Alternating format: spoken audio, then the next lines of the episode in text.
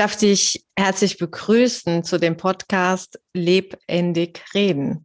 Mein Name ist Doro Becker und ich mache diesen Podcast, weil es mir irgendwie am Herzen liegt, über die Tabuthemen Sterben, Tod und Trauer zu reden und somit auch einen Raum zu schaffen für ein Thema, welches uns alle angeht. Das Thema ist uns trotzdem oft unangenehm, manchmal macht es uns auch Angst, aber meine Erfahrung ist, dass es auch sehr gut tun kann, über diese Themen zu reden. Denn ich habe die Erfahrung gemacht, dass wenn man über Dinge redet, die einen Angst machen, dass das die Angst auch verändern kann. Und deshalb möchte ich in diesem Podcast mit Menschen aus unterschiedlichen Lebensbereichen reden zu einem Thema, welches uns alle verbindet. Denn wir werden alle sterben.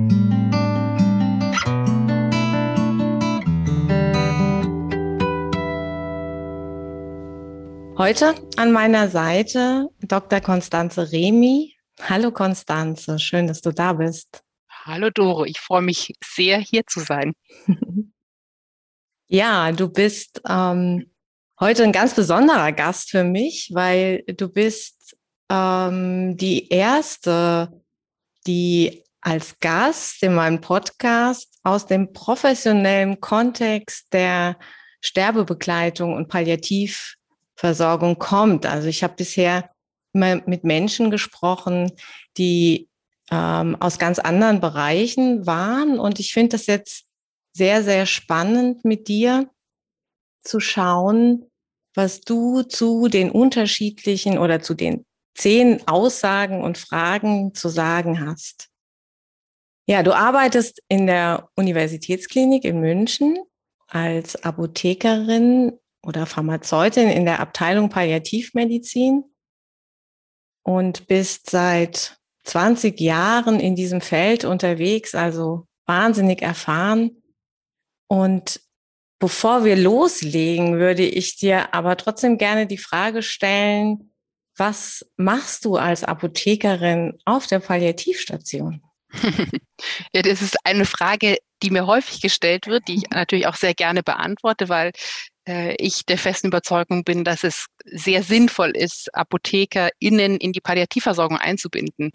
Ähm, unsere Patientinnen und Patienten leiden ja äh, in der Regel unter Symptomen, verschiedenen Symptomen. Deswegen kommen sie zu uns auf die Palliativstation. Und ähm, einige von denen kann man sehr, sehr gut medikamentös behandeln. Und mit Medikamenten kann man aber natürlich auch einiges falsch machen. Und meine Aufgabe oder die Aufgabe von mir und auch meinem Team, ich habe ja wirklich ein kleines Pharma-Team auch, ist es ähm, zu schauen, dass die Arzneimitteltherapie gut abläuft. Das heißt, wir schauen, wo wir finden, da ist vielleicht ein bisschen zu viel. Wir geben Hinweise an die Ärzte, an die Pflegekräfte, ähm, wenn man bei Dosierungen aufpassen muss, bei Wechselwirkungen. Ähm, aber wir denken auch zusammen mit dem Team ähm, laut, also lautes Denken wirklich, was sehr viel Spaß macht, ähm, was, was vielleicht noch für Optionen gibt, wenn wir mit unseren normalen Therapien nicht so richtig weiterkommen. Also wenn wir sagen, okay, so richtig gut symptomkontrolliert ist ähm, dieser Patient, diese Patientin noch nicht, was fällt uns denn noch so ein? Ähm, und dann natürlich auch, wenn Menschen nach Hause gehen, äh, mithelfen, die Entlassung nach Hause vorzubereiten, sicherzustellen, dass das, was wir in einer Uniklinik ansetzen, dann auch zu Hause funktioniert. Also wirklich einfach so diesen Fokus auf die Arzneimittel zu setzen. Ähm, und eben Sorge zu tragen, dass äh, wir den maximalen Nutzen für die PatientInnen rausholen ähm, und eben möglichst nicht schaden. Also du bist praktisch Teil eines ähm, ganzen Teams, also eines multiprofessionellen Teams, äh, bestehend aus Ärzten, Pflegekräften und eben äh, dich als Apothekerin, die du die Ärzte und Pflegekräfte in der Versorgung unterstützt und nochmal spezifischer, äh, spezifischer schaust auf die medikamentöse Therapie sozusagen. Genau, genau. Also das fasst es wunderbar zusammen und und auch also es, wir haben auch immer wieder Patienten auf Stationen, ähm, die Vorbehalte zum Beispiel äh, gegenüber der Arzneimitteltherapie haben, die sagen, oh nee, Morphin wollen sie auf keinen Fall einnehmen, ähm, wo es durchaus dann sehr hilfreich sein kann, wenn ich mir dann die Zeit nehme, um da auch nochmal ähm, über diese Ängste bezüglich der Arzneimitteltherapie mit den mhm. Patienten zu sprechen. Ja. Ähm, wie ist deine Erfahrung? Ist, ähm, ist das üblich bei auf den Palliativstationen, dass äh, auch eine Apothekerin mit im Team dabei ist oder ist das eher was Besonderes bei euch? Ja, es ist schon noch was Besonderes, auch dass wir auch eher ein ganzes äh, Team sind aus eben nicht nur mir, sondern mehreren Apothekerinnen und auch einer PTA, also einer pharmazeutisch-technischen Assistentin. Ähm, und wir sind auch fest angestellt in der Klinik für Palliativmedizin tatsächlich. Ähm, also gehören wirklich ganz, ganz fest zum Team mit dazu. Ich äh, mache aber schon die Erfahrung, dass es immer mehr Kliniken gibt, wo die ähm, Palliativmedizin und die Apotheke eben äh, da schaut, wo zusammengearbeitet werden kann, dass ähm, Apothekerinnen und Apotheker regelmäßig die Visite mit begleiten auf der Palliativstation und auch im ambulanten Bereich, dass ähm, ambulante Palliativteams eben schauen, ähm, äh, zu welchen Fragestellungen sie doch die Apotheken ähm, oder Apotheker vor Ort ähm, intensiver mit einbinden können. Also es tut sich was. Ähm, ich denke, wir waren die ersten in Deutschland, die das so intensiv betrieben haben und ähm, sind da auch am, am weitesten, am etabliertesten, aber da passiert schon einiges. Also kann man sagen, du bist eine wirkliche Pionierin auf dem Feld und hast auch ähm, viel bewegt. Du bist auch Autorin, hast auch äh, einige Bücher schon geschrieben. Ähm, und ähm, ja, die ich glaube, die Fragestellungen an ApothekerInnen in dem Feld äh, können sehr, sehr vielfältig sein, genauso vielfältig wie die Situationen und Problematiken, die sich vielleicht äh, am Ende des Lebens auch stellen. Und ähm, das ist für mich eine kleine Überleitung zu den viele Fragestellungen oder zu den zehn Fragestellungen, die ich jetzt habe für dich. Und äh, bin sehr gespannt, wo uns diese Fragen hinführen werden. Und ich würde mal anfangen, eigentlich mit einer Frage, die doch sehr persönlich ist, aber einen guten Start gibt, insofern, ähm, wir sind jetzt im Leben jetzt und die Frage wäre, was wünschst du dir denn für den Rest deines Lebens? Hm. Ähm, ja, also das ist, äh, äh, wie du schon sagst, wirklich sehr, sehr persönlich und hängt äh, ja jetzt für mich, wie wahrscheinlich für viele andere auch sehr von, von dem Moment ab. Ähm, die Frage jetzt im, im Hier beantwortet, ähm, wünsche ich mir, glaube ich, dass äh, jeder Schritt, den ich mache, äh, auch wenn der noch so ins Unsichere geht, äh, irgendwie auf sicherem Boden landet. Ähm, ich, ich weiß nicht, mhm. was morgen ist. Ja? Also das äh, ist das, was mir meine Arbeit die letzten 20 Jahre gelehrt hat ähm, ich weiß nicht, was morgen ist. Mhm.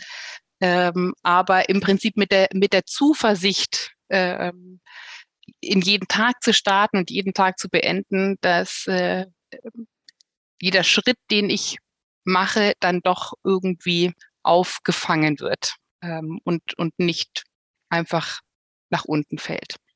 Sehr abstrakt, ich weiß. Aber würdest du, würdest du sagen, ähm, ähm, diese Frage ist, hat sich verändert durch deine intensive Beschäftigung mit dem Sterben und dem Tod? Oder die Antwort auf die Frage hat sich verändert, nicht die Frage. Ja, ja ich glaube schon. Ich weiß es, ich, ich glaube, es ist auch natürlich so ein ähm, äh, verflochten. Ja? Also meine tagtägliche Arbeit, die sicherlich ähm, mein Leben an sich sehr beeinflusst.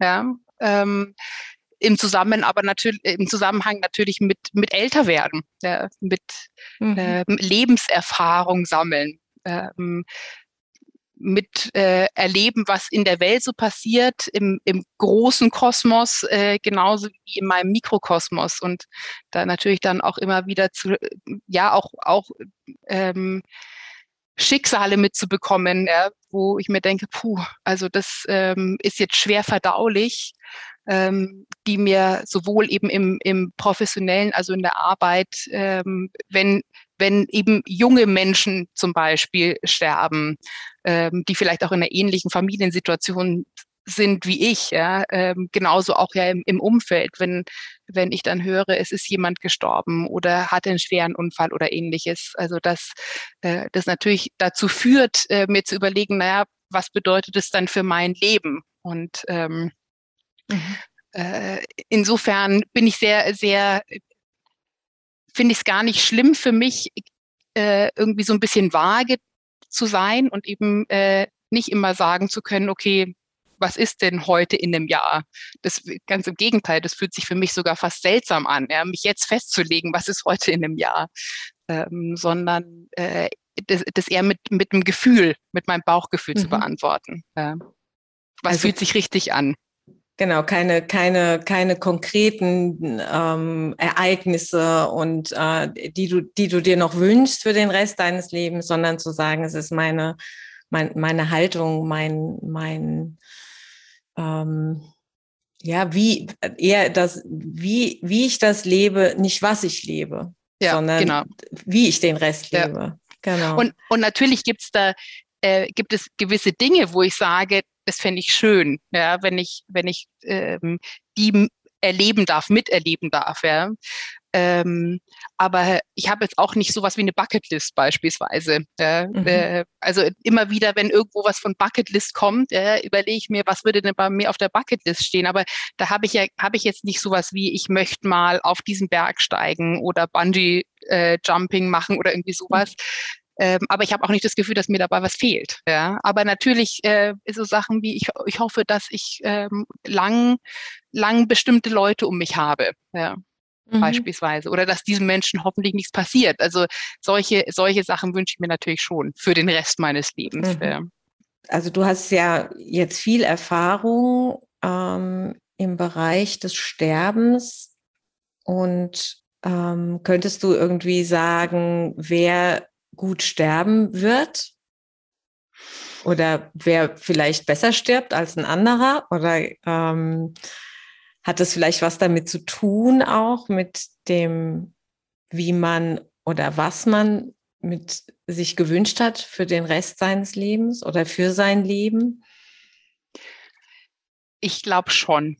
Ähm, wir, wir haben bei uns in der Palliativversorgung ja auch verschiedene Möglichkeiten oder ver verwenden ähm, verschiedene Messinstrumente, um Symptomlast zum Beispiel zu bestimmen. Und da ist auch eine, eine Frage, ähm, ob Menschen im Frieden mit sich selbst sind.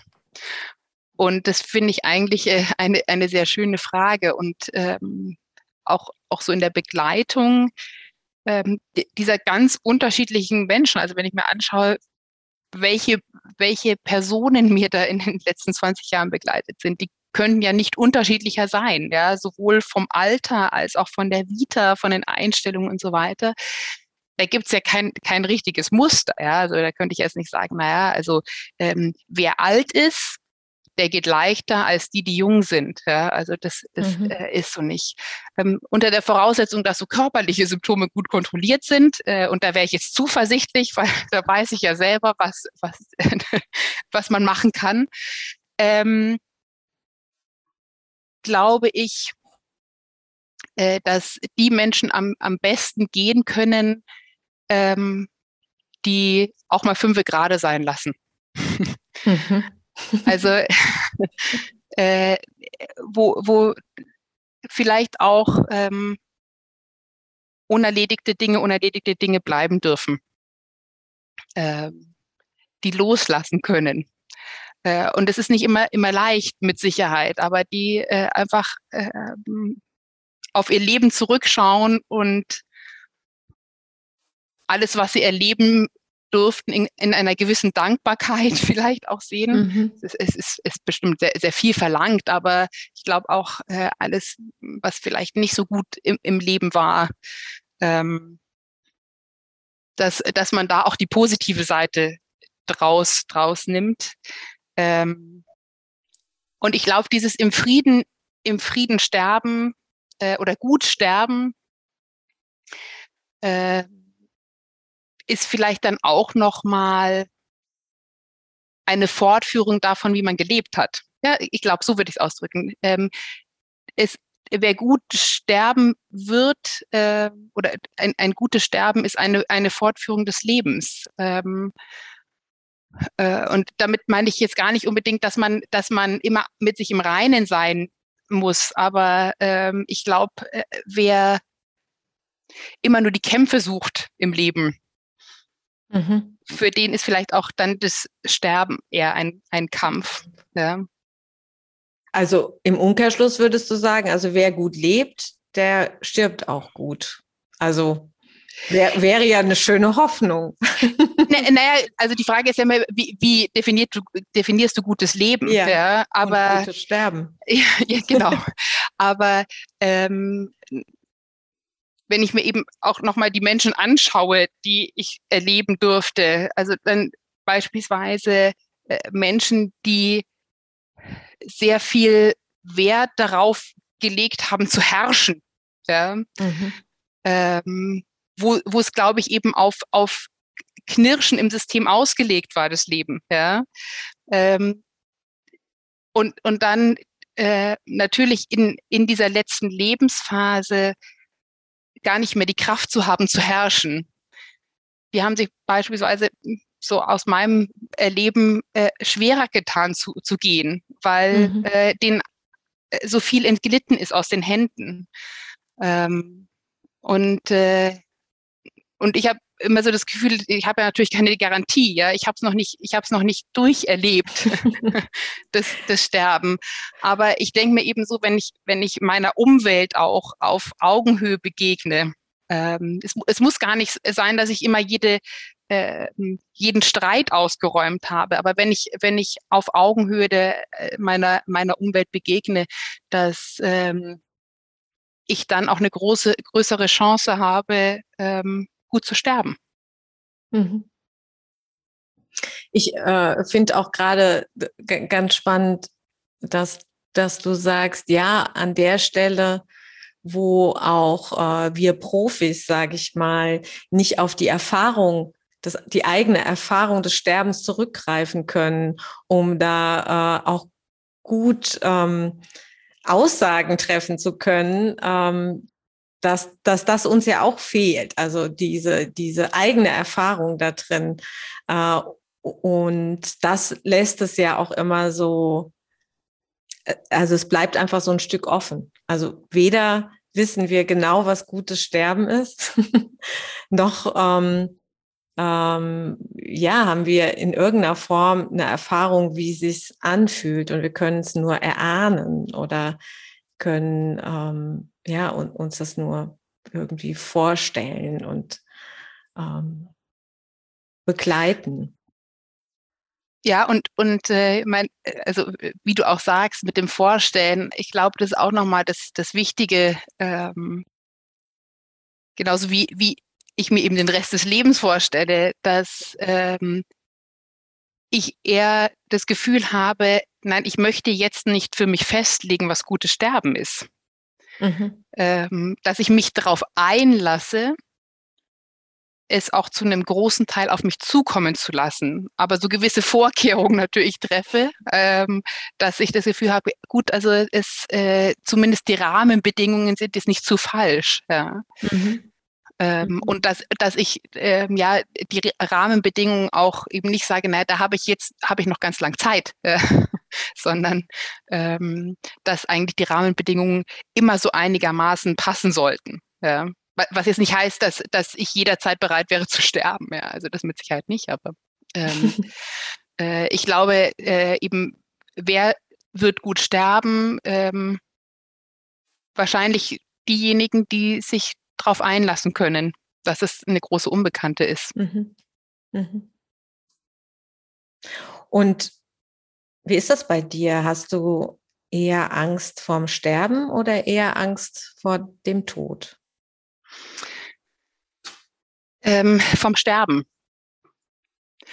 Und äh, ganz, in, ganz interessant eigentlich, also mir hat ähm, auch schon Ewigkeiten her, das war so zu meinen Anfängen in der Palliativversorgung, hatte ich mich mit einem von unseren Seelsorgern unterhalten und der hat dann gesagt, was ja eigentlich ganz bezeichnend ist, das eigene Sterben ist ja total abstrakt. Also man stirbt ja nicht. Man ist ja eigentlich, also für die meisten ist, ist das Leben ja unendlich, ja. Ähm, je nachdem natürlich, was jeder einzelne von uns erlebt hat.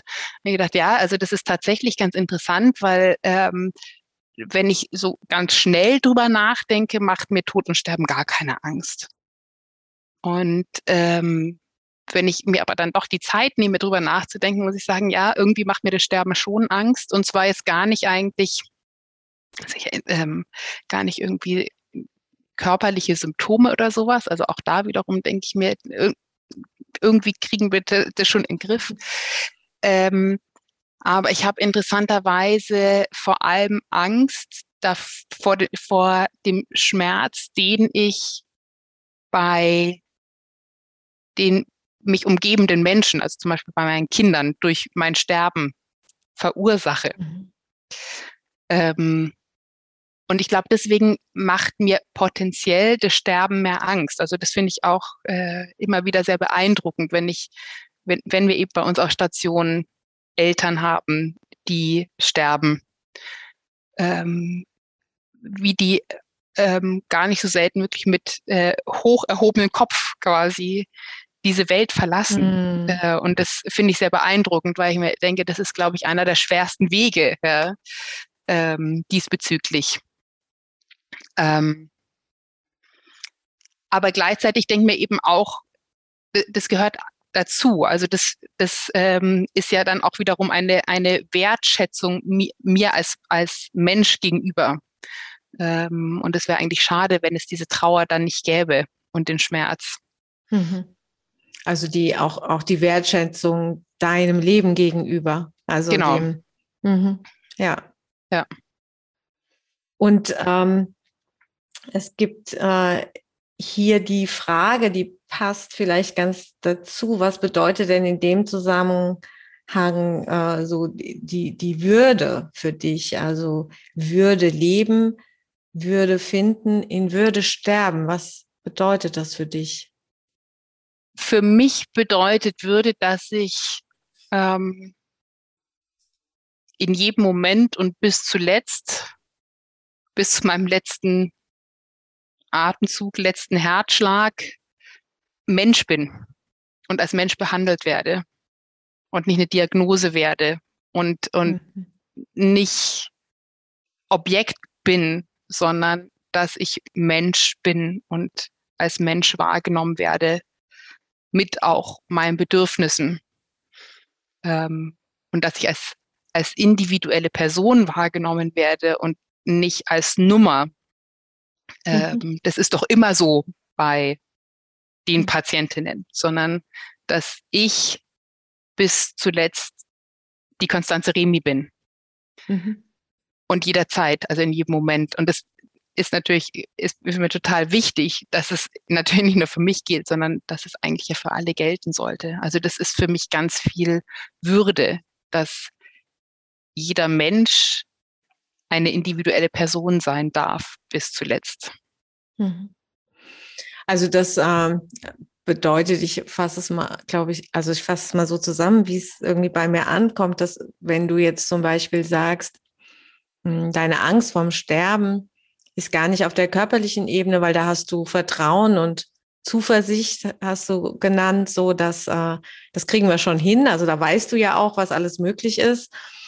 Und ähm, deine Angst ist eher der, der, der Abschiedsschmerz vielleicht, also eher so auf, äh, auf der also auf einer anderen Ebene als auf der körperlichen Ebene und würde, würde dann für dich bedeuten auch, dass das auch anerkannt und gesehen wird und nicht gesagt wird, jetzt äh, hat sie ja was gegen Schmerzen gekriegt und sie hat jetzt keine Schmerzen mehr und sie heult aber immer noch. Was ist denn das jetzt so ungefähr? Sondern dass du bis zum Schluss mit deinen Ängsten und deinen deinen Wünschen und mit dem, was dir da wichtig ist, in diesem Prozess, in dem oder in, in dieser letzten Lebensphase, wo man die Fassaden auch nicht mehr aufrechterhalten kann und ganz verletzlich wird, dass du da drin auch gesehen wirst und so auch dementsprechend begleitet. Ja, ja, genau, das fasst sehr, sehr schön mhm. zusammen. Ja. Was ist denn das, ähm, was dein Leben reicher macht, um dich einfach noch mal ein bisschen besser kennenzulernen, um dich dann auch ganz individuell zu sehen. Ähm, ja, was sind die Dinge, die dein Leben reicher machen? Oh, ganz viele. ähm, Begegnungen. Begegnungen mit anderen Menschen. Ähm, und zwar jegliche Art von Begegnungen. Also sowohl, sowohl Begegnungen mit mir lieben Menschen, als auch Begegnungen mit Menschen, die mich schrecklich nerven. Mhm. ähm, weil ja genau diese Emotionen äh, mir wiederum helfen, äh, auszuloten, was für mich wichtig ist im Leben ja, und was ich eben nicht will. Also Begegnungen, Lachen und Weinen mit anderen. Ähm, also das auf, auf jeden Fall. Und so ganz, ganz viele Kleinigkeiten ja, ähm, auf, aufsaugen, was um mich herum passiert. Ähm, und mir da damit eben zu helfen, mich immer wieder einzunorden, ähm, in welche Richtung ich gehen soll, möchte. Möchte. Ich glaube, das ist selbstbestimmt. Ja. Mhm. Ähm, das, das macht mein Leben reicher. Ja. Also dass, äh, dass ich gar nicht, äh, also natürlich äh, gibt es immer wieder irgendwelche materiellen Dinge, die ich toll finde, ja. Ähm, aber die dann in so einen Gesamtkontext einzubetten. Ja, das macht mein Leben reicher. Da passt ganz, ganz gut dazu die Aussage, mein Haus, mein Auto, mein Sterben. Was macht das mit dir? Oh, das ist eine Wahnsinnsaussage. ähm, der, also tatsächlich das Erste, was mir in, in, in Sinn kommt, wenn du das so sagst, ist äh, Statussymbole. ähm, mhm. Und und da denke ich mir so, nee, also ich stehe so gar nicht auf Statussymbole tatsächlich, überhaupt nicht. Also ich finde es schön, ein, äh, ein sicheres Dach über dem Kopf zu haben und so weiter. Und ich genieße auch, was, was ich so habe. Aber ähm, ich möchte mein, mein, äh, mein Sterben nicht zum Statussymbol machen. Ähm, mhm. Und, und äh, eben, wenn ich mein, mein Haus, mein Auto, äh, ist, ist auch so der, der, der zweite Gedanke, na, ich, ich möchte auch dann mit der Art und Weise, wie ich gehe oder wie dann mein Begräbnis ist oder sowas, jetzt auch gar niemanden irgendwie beeindrucken. ähm. Also das ist echt so da, das nächste, was mir in den Sinn kommt dabei. Und gleichzeitig möchte ich aber im Besitz meines Sterbens sein, glaube ich.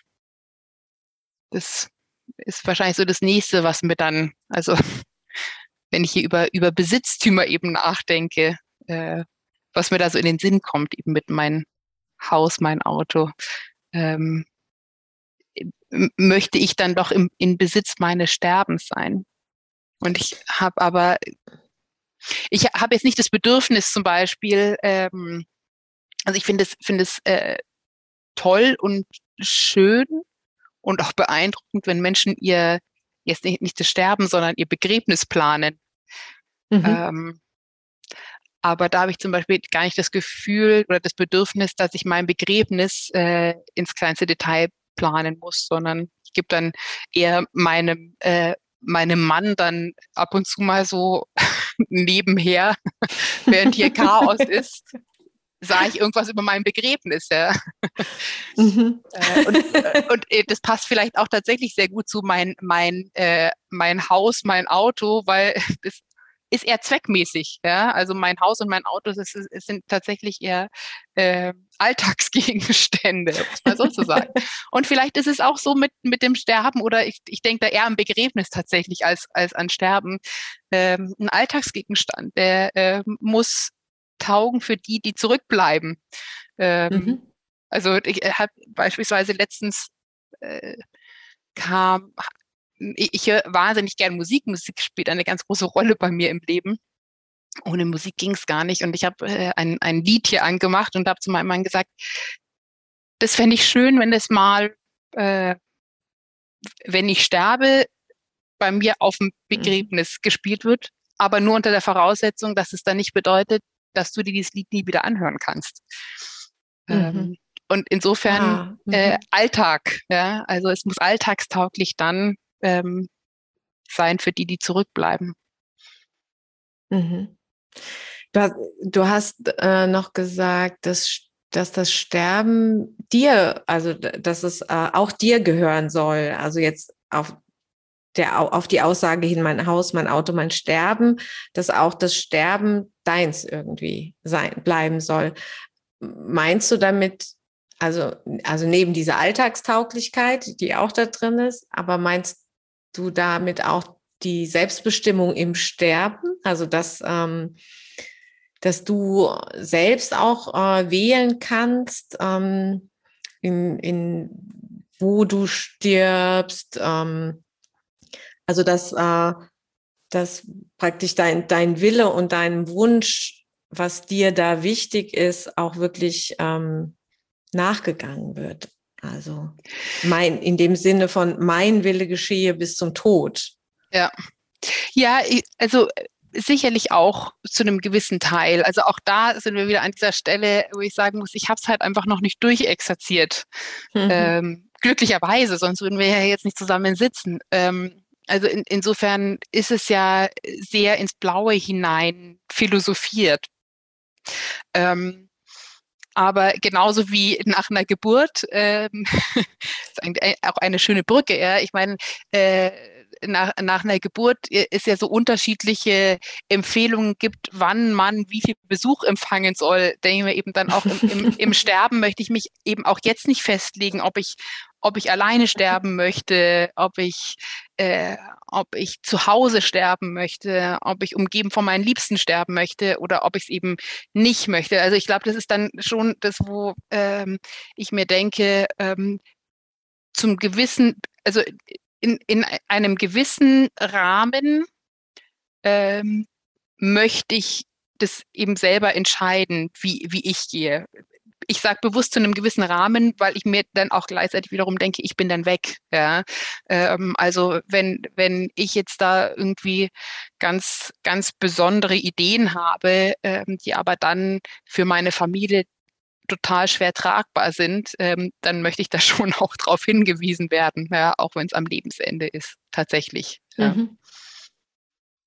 Also immer im Kontext auch mit denjenigen, die übrig bleiben. Also ja. so die ähm, da, da einen ganz starken Fokus drauf zu haben. Ja, ja mhm. genau. Also ganz wichtig, deswegen ja. auch, auch ja das mit, also, dem, mit dem Lied. Ja. Also das ist ja schön und gut, wenn, wenn ich äh, mir vorstelle, welche Lieder an meiner Beerdigung gespielt werden, aber wenn die eben gleichzeitig bedeuten, ähm, ich bin ja nicht mehr da, ja? ähm, aber wenn die dann gleichzeitig bedeuten, dass diese Lieder einfach äh, jedes Mal zu einer emotionalen Entgleisung bei meinen Angehörigen führen, wenn sie mhm. irgendwo gespielt werden, dann finde ich das auch wiederum schwierig, ja. Mhm, mhm. Würdest du äh, lieber unter die Erde oder willst du lieber in die Urne? Also was nicht bedeutet, dass man, wenn man in der Urne ist, nicht auch unter die Erde kommt, aber halt in einem anderen Aggregatzustand. ja. Oh Gott, oh, das ist eine Frage, die ich echt schwierig finde, ja, weil das, äh, weil es ja so aus dem Leben heraus beantwortet werden muss. Ja. Ähm, und ich muss mir dabei bewusst machen, dass wenn ich in die Urne komme, ich ja nicht lebendig verbrannt werde. Ja. ähm, ich glaube, also das klingt jetzt wahrscheinlich ein bisschen komisch, äh, aber aus rein ökologischen Überlegungen, würde ich sagen, in die Urne. Ähm, und nachdem äh, mir ökologische Überlegungen in meiner Lebensgestaltung sehr wichtig sind, will ich da ganz pragmatisch sagen, äh, eher in die Urne, weil ich tatsächlich relativ emotionslos da mhm. bin. Und aber auch da gleichzeitig wieder, um nochmal zur letzten Frage zu kommen oder dem letzten äh, Punkt, wenn, wenn meine Familie sagt, nee, wir hätten eigentlich lieber wirklich mhm. äh, einen, einen Sarg, äh, den wir zu Grabe tragen und nicht eine Urne, ähm, dann wäre das auch für mich okay.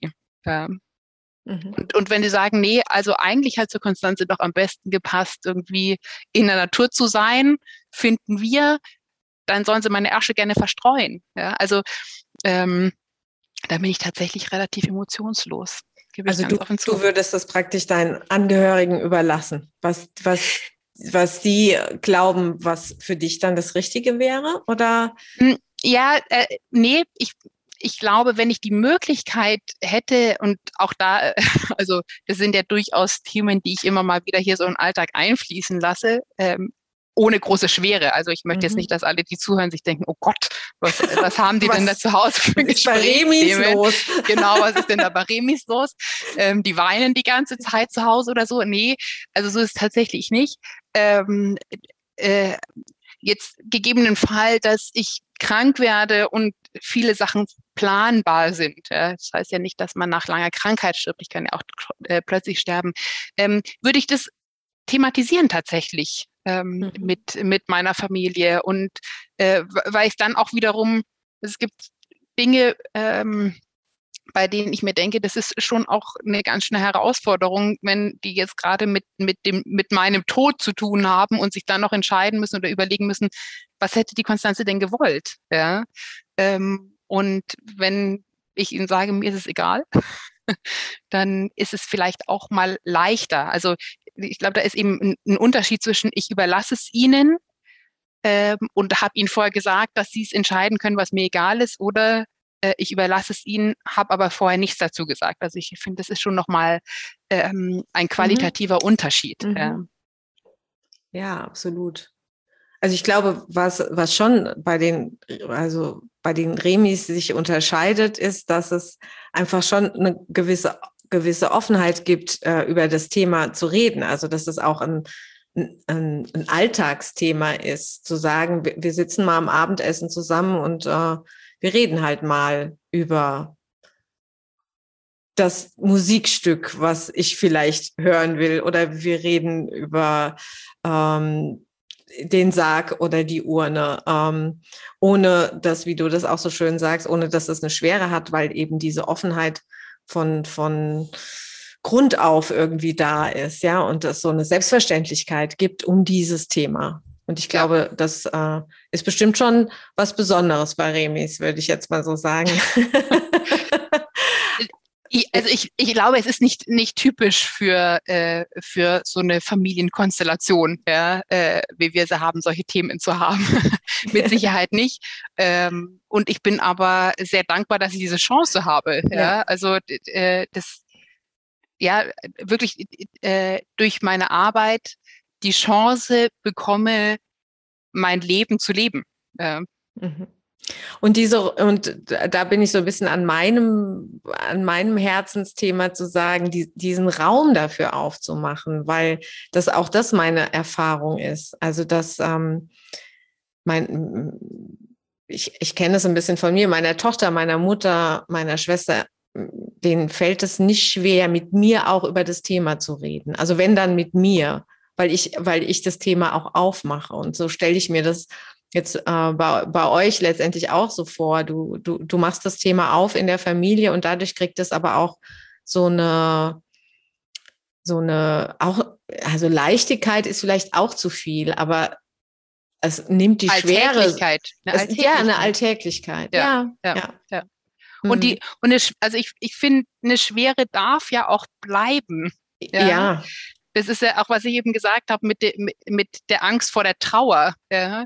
Ähm, ist, das ist, also Sterben und Tod ist ein schwieriges Thema. Ja. Mhm. Ähm, aber umso wichtiger ist es ja eben, dem Raum zu geben, ähm, weil es für jeden von uns wichtig ist. Mhm. Also wenn mir, wenn mir jemand erzählen will, ihm, ihm geht es überhaupt nicht nahe, äh, glaube ich dieser Person nicht, weil mhm. äh, also das macht macht ja so viel in unserem Leben lebenswert. Ja? Also äh, wenn es nicht wäre, also wenn man kommt und halt irgendwann geht und eigentlich ist es ist es gerade wurscht, ja, wie man hier bei uns in Bayern sagen würde. Ja? ähm, was was ist denn dann irgendwie das Reizvolle am Leben? Also das ist, äh, finde find ich ganz, ganz wichtig. Ja? Es, es gehört mit dazu, es ist schwer. Ähm, ich werde jeden mir nahestehenden Menschen, der vor mir geht, mein Leben lang irgendwie vermissen. Ja. ja. Ähm, und es darf so sein und es soll so sein. Mhm. Und es darf aber dann eben auch den Alltag geben. Also das, mhm. das eine schließt das andere nicht aus. Also ähm, dieses, ich, ich muss da immer wieder äh, an, an Begräbnisse denken, wo ich schon war. Ähm, äh, auch zum Beispiel der Opa vom, von meinem Mann, weil sie noch, wie wir dann danach eben zusammensaßen und da auch viel gelacht wurde. Und das war für mich auch nochmal so schön, weil das ja auch wieder äh, gezeigt hat, ja, das ist schwer. Wir haben vor, vor einer Stunde noch ganz viel zusammen geweint und jetzt sitzen wir hier und lachen zusammen und das ist Leben. Mhm. Mhm ohne Respektlosigkeit. Also das ist ja das Wichtige. Es ist nicht respektlos, sondern es ist so zu erinnern an Anekdoten mit dem Opa, ja, und wie schön es war. Und das, äh, das macht's aus. Und es ist so nah beieinander. Die, ja. Die, die, ja. die Trauer und die Freude auch vielleicht. Ja, mhm. ja auf jeden Fall. Und auch ja, auch ja tatsächlich, also das ist ja immer wieder äh, ähm, äh, gut, die letzten zwei Jahre ging es ja nicht mit Corona, aber äh, wir sagen oft auf, auf Stationen, auch bei uns, wenn wir zum Mittagessen bei uns in der Klinik gehen, sind wir da teilweise der, der lustigste Tisch. Ja? ähm, und es wird bei uns viel gelacht mhm. auf Stationen, auch mit mit den Patienten, ja, oder gerade mit den Patienten. Ähm, und es ist so schön, weil das eben einfach zeigt, ja, ähm, wir können zusammen lachen, wir können zusammen weinen, weil natürlich ist es mhm. traurig, aber es ist traurig, weil so vieles so schön ist. Ja. Genau. Könnte die, die Trauer könnte nicht sein ohne die Freude. Ja, genau. Ja. Hm. Spannend, finde ich. Wann beginnt denn für dich im Inneren so der Rest deines Lebens? oh, da kann ich es ganz lang ausholen eigentlich. Äh, also der hat vor vielen Jahren schon begonnen tatsächlich also wirklich, wirklich, wirklich für ganz, ganz vielen Jahren hat er schon begonnen, noch bevor ich äh, in der Klinik angefangen habe. Ähm, und beginnt natürlich jeden Tag wieder. Also es, ähm, es hat schon während meiner, während meiner Schulzeit, äh, ich habe hab, äh, in der 11. Klasse, und das ist, glaube ich, tatsächlich das, wo ich bewusst angefangen habe, äh, mir da Gedanken drüber zu machen, ganz, ganz bewusst für mich, ich habe in der 11. Klasse ein, ein soziales Praktikum machen müssen, drei Wochen, und bin äh, in die Kinderonkologie gegangen, wo alle vorher gesagt mhm. haben, mach das nicht, das ist so schwer und so traurig und so schlimm. Und ich habe das gemacht und das war ganz toll. Ähm, und da waren aber eben Kinder, die jünger waren als ich ähm, oder die so alt waren wie ich, also dann damals so 17, ähm, die gestorben sind und das ist mir sehr nahe gegangen und gleichzeitig ähm, hat mich fasziniert, wie viel Leben auf dieser Station war. Also das fand ich einfach beeindruckend, wie viel Leben auf der Station war. Und ich würde eben sagen, damals ist mir bewusst geworden, nee, jeder Tag ist der Rest des Lebens. Ja. Mhm.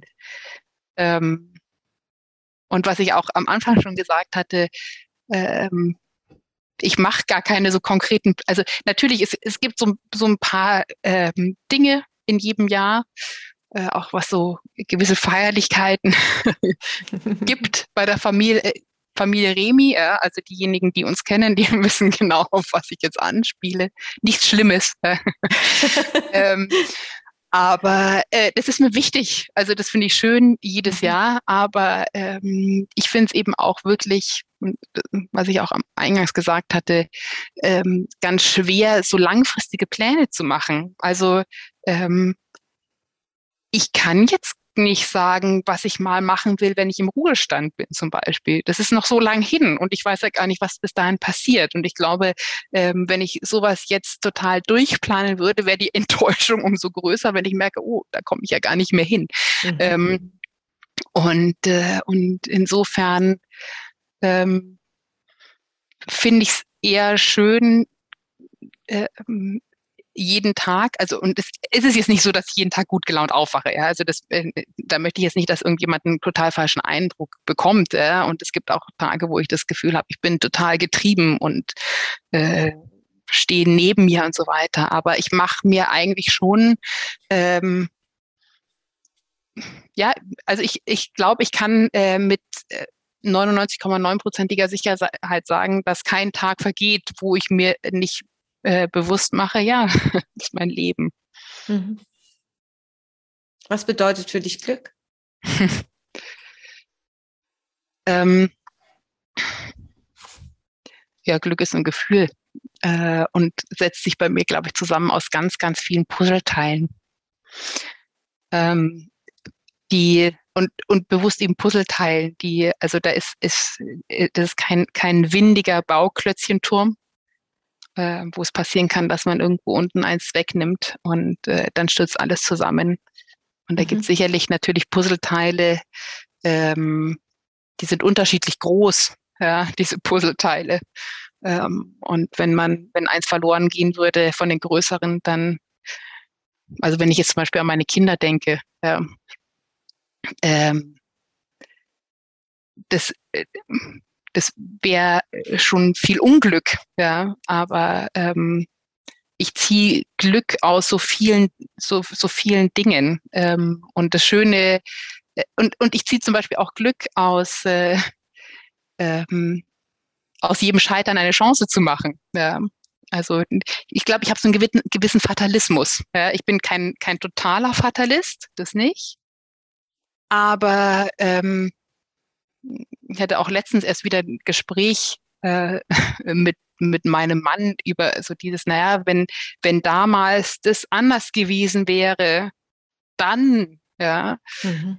Aber ähm, dieses dann ist ja mit so vielen anderen Sachen verknüpft. Und dann denke ich mir so, ja, dann, dann hätte, hätte zwar, also in, in dem Zusammenhang war es, dass ich früher geschwommen bin und, äh, und in einer Saison unglaublich fit war.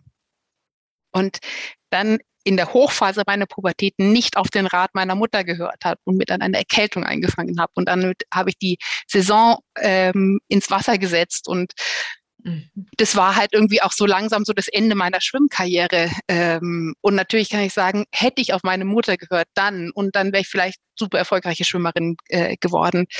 Aber dann hätte es andere Sachen nicht gegeben und dann wäre ich vielleicht nicht hier jetzt mit dem, was ich habe, womit ich so unglaublich glücklich bin. Ähm, und äh, insofern, ja, also ich, ich würde behaupten, dass ich mhm. ähm, Glück nicht in, äh, in großen materiellen Dingen suche, sondern eben äh, in kleineren materiellen Dingen äh, und in, in materiellem, aber auch abstrakten. Und äh, um für mich Glück zu finden, ähm, das habe ich gelernt, wahrscheinlich habe ich es auch immer schon so gemacht, aber bewusst äh, geworden ist mir das so die, die letzten Jahre, äh, brauche eben immer viel Abgleich mit meiner Umgebung. Also jetzt auch, wenn, wenn ich mir anschaue, was in der Welt los ist, mhm. ja, ähm, dann einfach nochmal wieder zu sehen, hey, Wahnsinn, wir haben so ein Glück, ähm, wo wir leben, wie wir leben. Ähm, ja, also Glück ist nicht eine, eine, äh, eine, eine feste Sache. Und definitiv ist Glück für mich nicht mein Haus, mein Auto und so weiter. Mhm. Ähm, ähm, aber es gibt natürlich schon materielle Dinge, wo ich sage, ja, das, ist, das trägt zu meinem Glück schon bei. Ja. Mhm. Ähm, das möchte ich jetzt auch gar nicht, möchte es hier nicht, nicht super heilig klingen, ja. Also so ist es nicht. ja. Ähm, aber genau, also Glück äh, setzt sich auf jeden Fall zusammen. Ja. Wir sind auch schon Kinder des Kapitalismus. Das ist ja auch so. Ja, ja. Das äh, finde ich auch. Aber ich finde gerade, du hast mir ein, ein wunderbares Bild äh, in den Kopf gezaubert. Ähm, Ich habe nämlich jetzt so einen Glücksturm vor mir, so einen Jenga-Turm, weißt du, wo man so diese einzelnen Teile so rausziehen kann und ähm, ja auch ganz aufpassen muss, äh, welches ist jetzt das Teil, was äh, auf keinen Fall rausgezogen werden darf oder dass man irgendwie was anderes findet und dass das ähm, ja, dass das eigentlich so ist, das so das Glück ist. Also du hast es so schön beschrieben und mir ist das sofort so eingefallen und finde das einen ganz, ganz spannenden Aspekt, den das werde ich nochmal mitnehmen und nochmal ein bisschen drüber nachdenken, so den Jenga-Turm als Glücksturm. Hm, und auch mit den größeren und kleineren Teilen finde ich ganz wunderbar. Danke dafür. Sehr gerne.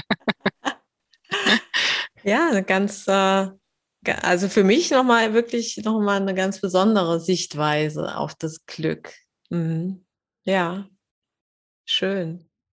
Ja, ich habe hier einen leeren Tisch vor mir. Wir haben die zehn Fragen und Aussagen geschafft zu besprechen und ähm, ich war ja so ganz gespannt, wie es mit dir sein wird, nachdem ich äh, die vielen Gespräche mit Menschen aus anderen Kontexten hatte. Und ich ähm, finde, es gibt einen ganz wesentlichen Unterschied. Und das ist eben diese Leichtigkeit in dem Austausch über das Thema, weil es eben was Alltagstaugliches auch ist und hat. Und dafür danke ich dir sehr, Konstanze. Ähm, sehr gerne. Es hat mir, hat mir äh, sehr viel Spaß tatsächlich gemacht. Äh, das können wahrscheinlich auch nicht so viele Menschen sagen, dass es ihnen Spaß macht, eine Stunde über Tod und Sterben zu reden, aber ja. Doch, das ist so.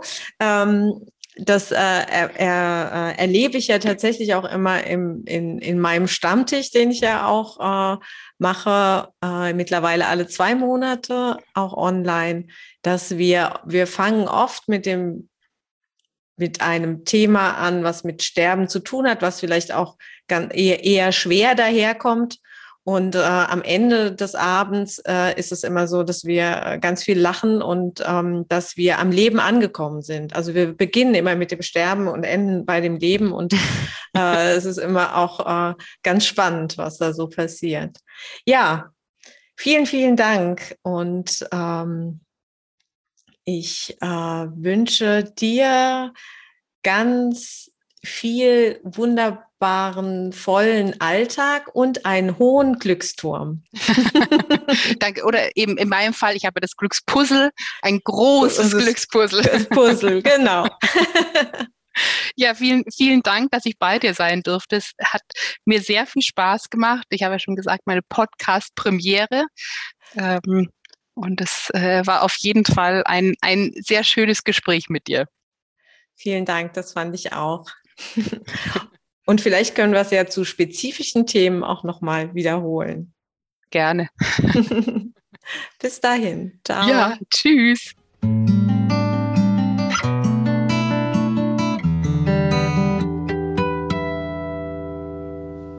Wenn dir der Podcast gefallen hat, freue ich mich natürlich, wenn du das nächste Mal wieder dabei bist mit neuen Gästen und interessanten Begegnungen. Das Sterben gehört zu unserem Leben und daher ist das Reden darüber ein Teil unseres Lebens. Passt gut auf euch auf. Bis zum nächsten Mal. Eure Doro.